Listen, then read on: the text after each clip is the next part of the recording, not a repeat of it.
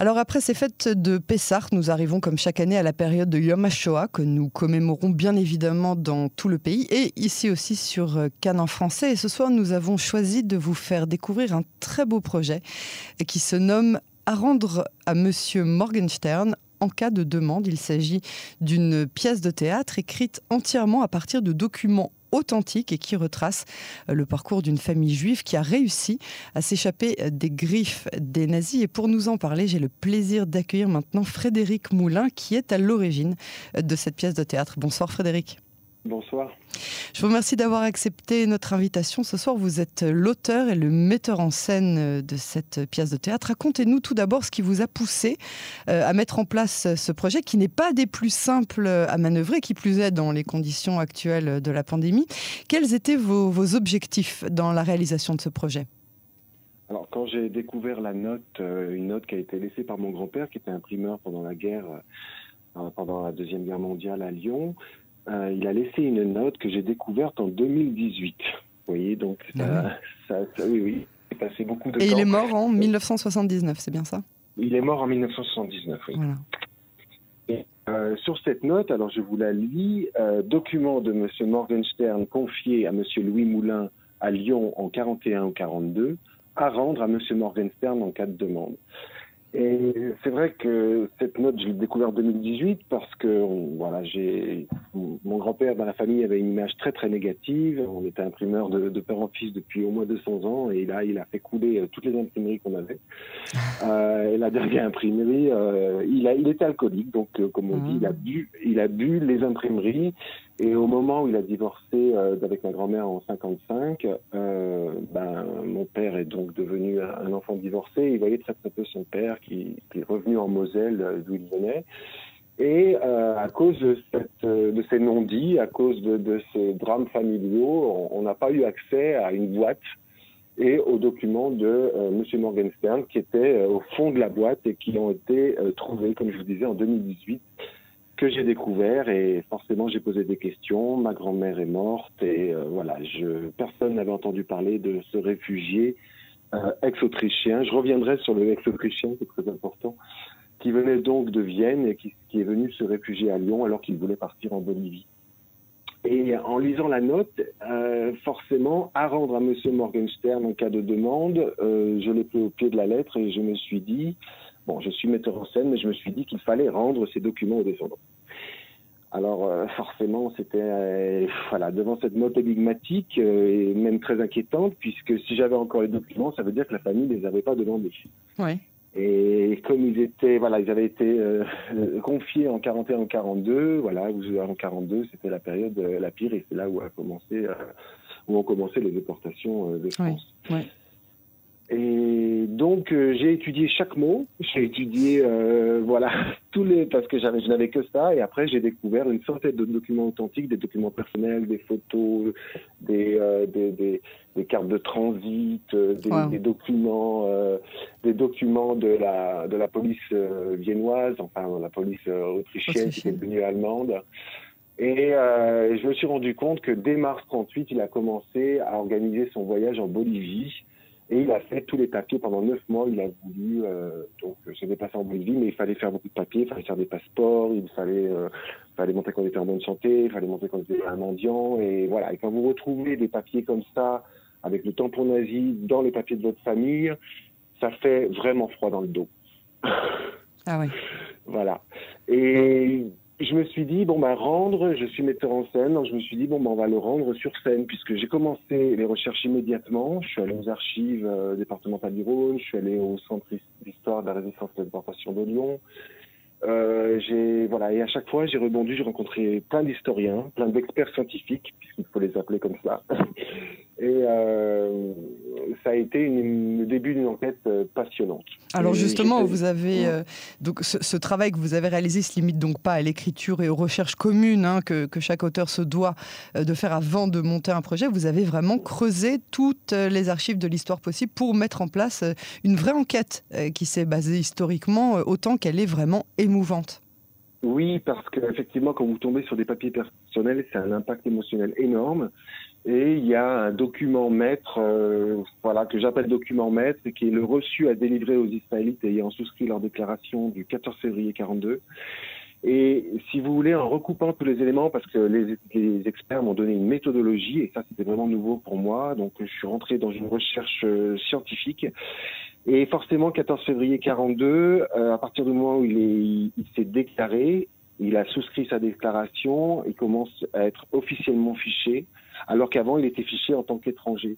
Et ça, ça m'a intéressé parce que comme il arrive en février 39 à Lyon, parce qu'il n'a pas pu aller en Bolivie, je peux pas vous parler de tout dans de tous les détails de la pièce. Euh, il est considéré comme étranger et j'apprends euh, en novembre 39, enfin je découvre un document où je vois que les étrangers, comme lui, des réfugiés, euh, étaient, étaient envoyés dans des camps de concentration. Alors les camps de concentration en novembre 39, évidemment, pas ceux dont on parle habituellement, mais c'était quand même des camps, euh, c'était des stades municipaux par exemple, où on concentrait des étrangers. Et en, creusant, en parlant avec des historiens, je me suis rendu compte qu'en fait, les réfugiés comme lui étaient surveillés, internés, prisonniers, ils n'avaient pas de liberté de mouvement. Et c'était quelque chose dont on parle peu, en fait, puisque finalement, je me, suis rendu compte que c'était euh, à partir de là, à partir de cette législation de la Troisième République, que sont nés les statuts des Juifs en octobre 40, c'est-à-dire euh, ce qu'on appelle les sources intellectuelles de, Vichy. Ouais. Et donc, vous voyez, j'ai pu compléter un peu mes connaissances qui étaient un peu lointaines, puisqu'elles dataient quand même euh, du, du lycée.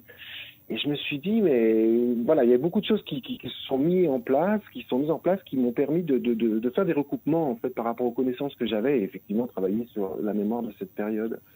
Et, euh, et dans la recherche, évidemment, vous disiez c'était émouvant, c'était très émouvant puisque j'ai tous les reçus postaux euh, de tous les de toutes les choses qu'il a envoyées à, sa fille qui habitait à Villeurbanne à côté de Lyon.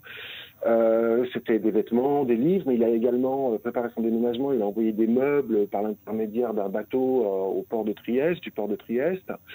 Et euh, quand vous voyez ces documents et quand vous voyez le parcours en, ensuite, puisque évidemment tout était euh, classé, euh, bien enregistré dans les archives départementales du Rhône, par exemple, quand vous voyez le reçu, je reviens à ce reçu, quand vous voyez la déclaration après qui a été enregistrée dans les archives départementales du Rhône, vous mettez les deux documents à côté, c'est-à-dire un authentique et une photocopie, ça fait vraiment un effet très très étrange. Donc vous plongez vraiment au cœur, j'ai envie de dire, du présent puisque mes archives sont dans sont vraiment d'une qualité exceptionnelle. Hein. Ils n'ont pas vu la lumière depuis, euh, ils n'ont pas vu la lumière depuis au moins 80 ans, et wow. c'était, euh, c'était très très bizarre de, de, de, d'être dans cet ancrage dans le présent, vous voyez. Oui, oui, absolument, absolument. Ça doit être euh, vraiment particulier comme, comme sensation de toucher des papiers d'époque qui n'ont pas Oui. du tout été abîmés et qui sont encore euh, complètement authentiques. Et alors, euh, si on s'intéresse à cette famille, aux circonstances de cette tentative de, de passage en Suisse, on voit tout de suite qu'il s'agit de conditions vraiment euh, particulières. Est-ce que vous pouvez nous en dire un petit peu plus, sans nous dévoiler bien évidemment le, dénouement de cette histoire? Alors oui, alors pour rappeler le contexte, c'est vrai qu'on est en fin de l'été 42 et euh, il y a des choses, euh, voilà, enfin il y a la rafle de- du 26 août 42 en zone sud par exemple, je- j'en avais jamais entendu parler. On parle beaucoup de la rafle du Veldiv euh, du mois de juillet, mais celle de la zone sud, on n'en parle pratiquement jamais. C'est vrai que ça concernait complètement, complètement la, la famille. Et euh, à partir de là, euh, on sait très bien aussi que le préfet du Rhône a pensé qu'il fallait désengorger Lyon. Je cite hein, le mot désengorger. Et, et, et voilà, à chaque fois, si à chaque fois que les historiens m'ont donné, par exemple, cette citation, m'ont- rappelé le contexte, c'était euh, encore une fois rentrer dans, dans, dans- dans cette horreur, dans cette barbarie, mais en- au présent, encore une fois, grâce, au, grâce aux documents. Et je me dis finalement que la Suisse, moi, j'en avais jamais entendu parler. C'est-à-dire qu'on en parle très peu de ce qu'on appelle le passage en Suisse. Mhm. Et, euh, et après, donc, j'ai découvert effectivement euh, ben, un réseau, des réseaux clandestins, euh, euh, des, des c'est très difficile de trouver des passeurs. Ils partaient de Lyon, ils ont pris un bus, ils ont été arrêtés, ils ont été arrêtés, à Annemasse. Là encore, je vais pas tout, tout dévoiler. Non, non, bien sûr. Et, et c'est vrai que de ce point de vue-là, de reparler de ce passage en Suisse et de ce réseau d'entraide, j'ai trouvé c'était une découverte pour moi et je me suis dit que ça valait le- vraiment la peine de le mettre sur scène, d'en parler sur scène parce qu'il y a peu de fiction en fait. Alors moi, on va dire que c'est écrit à partir de documents, mais évidemment c'est fictionnalisé, mais c'est rendu réel sur le plateau. Mhm. Et euh, il y a très très peu de, de, de création sur euh, sur le passage en Suisse. D'accord. Voilà.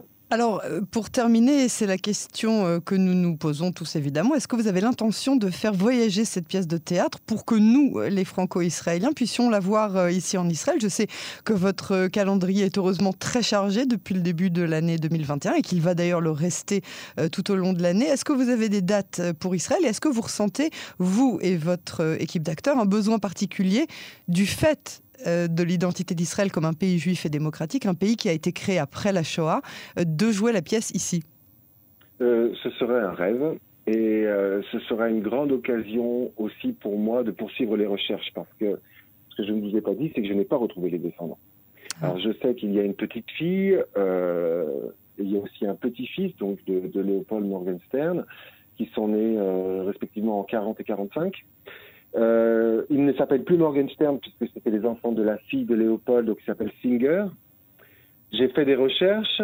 Euh, moi, j'avais également fait des recherches parce que les convois sont enregistrés, donc j'ai passé une nuit entière avec tous les homonymes que vous pouvez imaginer, puisque hmm. Singer est assez courant. Euh, ça a été très très difficile et là je n'ai pas retrouvé les descendants. Donc le but quand même, c'était de, évidemment de, de, de, faire cette pièce et de rendre visible cette histoire, euh, le parcours, mais c'est aussi de rendre le document. Donc peut-être que, euh, alors moi j'ai des pistes, je sais qu'ils sont allés à Chicago après la guerre, je sais qu'ils sont peut-être revenus en France et il y, a, il y a de fortes chances. Est-ce qu'ils sont allés en Israël? Je ne sais pas du tout. Moi, comme je vous disais au, début de l'interview, je, je, vous disais que la nationalité autrichienne, cette mention qui, qui, qui revient sans arrêt dans tous les papiers administratifs, m'a beaucoup touché dans le sens que je me suis dit, mais Bon, ils sont ex-autrichiens, tout le temps, tout le temps ex-autrichiens, mais ils sont devenus quoi? Ils sont quoi? Ils sont de quelle nationalité? Et c'est devenu une obsession. Et je l'ai même utilisé comme un motif récurrent dans la pièce pour euh, insister sur le fait qu'on leur refusait systématiquement une nationalité, euh, voyez, une identité en fait. Donc oui, j'aimerais savoir, si j'arrivais à savoir qu'ils sont devenus américains, français ou israéliens, je serais sans doute euh, soulagé, puisque là, euh, pour l'instant, ils sont apatrides, ou ils sont définis par la négative, vous voyez, par euh, ex-autrichien. Est-ce que, est que vous avez, par exemple, essayé de rechercher sur la base de données de Yad Vashem ou du musée de la diaspora? Euh, oui, oui, mais tout n'est pas enregistré, c'est-à-dire parfois il manque, il manque une, un élément, il manque la date de naissance, vous voyez, il manque, il mhm. manque l'origine. Alors oui, des Léopold Morgenstern, oui, alors c'est Suzanne Singer et, et, Robert Singer, euh, mais vous voyez, ce sont des, noms courants, j'ai pas tout, euh, parfois tout n'est pas renseigné. Et, et, puis alors oui, j'aimerais aussi venir, venir, je sais qu'il y a un festival de théâtre francophone, et puis partager cette histoire de, Léopold, ce chef de famille qui, a passé son temps à écrire, qui a, passé son temps euh, pendant euh, trois ans à vraiment... Euh, il est très organisé, il, est, il, il est coriace, il est d'une grande ténacité. Et c'est vrai que j'ai été touché par ça parce que, comment dire, euh, c'est une lutte permanente. Vous voyez, il y a une persévérance. D'ailleurs, quand je l'ai parlé à un historien, on m'a dit que c'était un yéké. Alors, évidemment, j'ai appris, j'ai appris, j'ai appris la, la, définition de yéké. C'est bon, vous pouvez venir. Vous... et, et, et donc, voilà, je me suis dit que la narration de ces différents parcours de vie, euh, c'était pour moi vraiment des, des, des démonstrations d'estime de soi, de, de, de, solidarité, parce qu'il y a eu beaucoup de solidarité. Hein. Il, a, il, a, été vraiment euh, bien entouré, notamment de la part de, médecins lyonnais euh, très connus. Et, euh, et puis ça fait réfléchir parce que j'ai, on a, alors là cette année, vous savez que c'était compliqué pour les dates, mais on a eu quand la semaine dernière, on a fait des représentations devant des scolaires. Ah. devant des classes de troisième. On a eu c'est la seule autorisation qu'on ait. Et euh, c'est vrai que devant les scolaires, je leur dis souvent, mais la mémoire, c'est quoi? L'histoire et la mémoire, vous voyez, il y a quand même, euh, mhm. on parle même de, au, programme de lycée, c'est les mémoires, parce que les mémoires euh, peuvent aussi être euh, instrumentalisées. Et c'est ça qui m'intéressait euh, sur cette réflexion que j'ai, voilà, dans laquelle je me suis plongé moi-même et d'avoir, euh, j'insiste beaucoup auprès des élèves là-dessus parce que je me dis qu'il faut savoir déchiffrer une information, il faut savoir euh, ce qui est dit sur une période de l'histoire, il faut, euh, voilà, puisqu'il y a, y a des dérives, on le sait très bien, et, et puis, puis le regard de l'étranger, le regard de l'autre, voilà, j'ai même une réflexion parce que dans les, je me suis vraiment intéressé à ça, c'est que dans tous les papiers, on dit jamais, on dit jamais juif, on dit toujours israélite. Israélite, ouais. Mm. Et donc, en parlant avec des historiens, que je, voilà, je tiens à saluer, si vous me le permettez, certains historiens et remercier euh, notamment Ruth Fiva Silberman qui a écrit euh, La fuite en Suisse, oui. qui a été édité, au, donc, euh, par le mémorial de la Shoah, Carmen Levy, et puis Cindy Bies qui a, qui a, écrit une thèse sur cette période, et Laurent Douzou aussi, un, grand expert, et qui m'ont vraiment aidé à, rebondir. Vous voyez, Dominique Trimbur de la Fondation pour la mémoire de la Shoah, qui m'ont aidé à chaque fois à rebondir, et je leur ai posé des questions de ce type. Et du coup, ça permet aussi de faire une réflexion, notamment auprès des élèves, euh, savoir comment on appelle l'autre et euh, pourquoi israélite et pourquoi pas juif. en fait, c'est la même chose, euh, mais la nuance, elle est où Vous voyez, ce genre de réflexion. Et voilà. voilà, voilà. Frédéric Moulin, je vous remercie beaucoup euh, de nous avoir fait partager ce beau projet que vous avez monté et qui semble passionnant comme enquête. Nous vous souhaitons autant de réussite euh, que possible et surtout que les confinements et les restrictions euh, sanitaires ne vous empêchent pas de jouer cette pièce que nous attendons par ailleurs en Israël. À très bientôt sur les ondes de Cannes en français. Merci beaucoup, Yael. Merci. Merci à vous. Au revoir.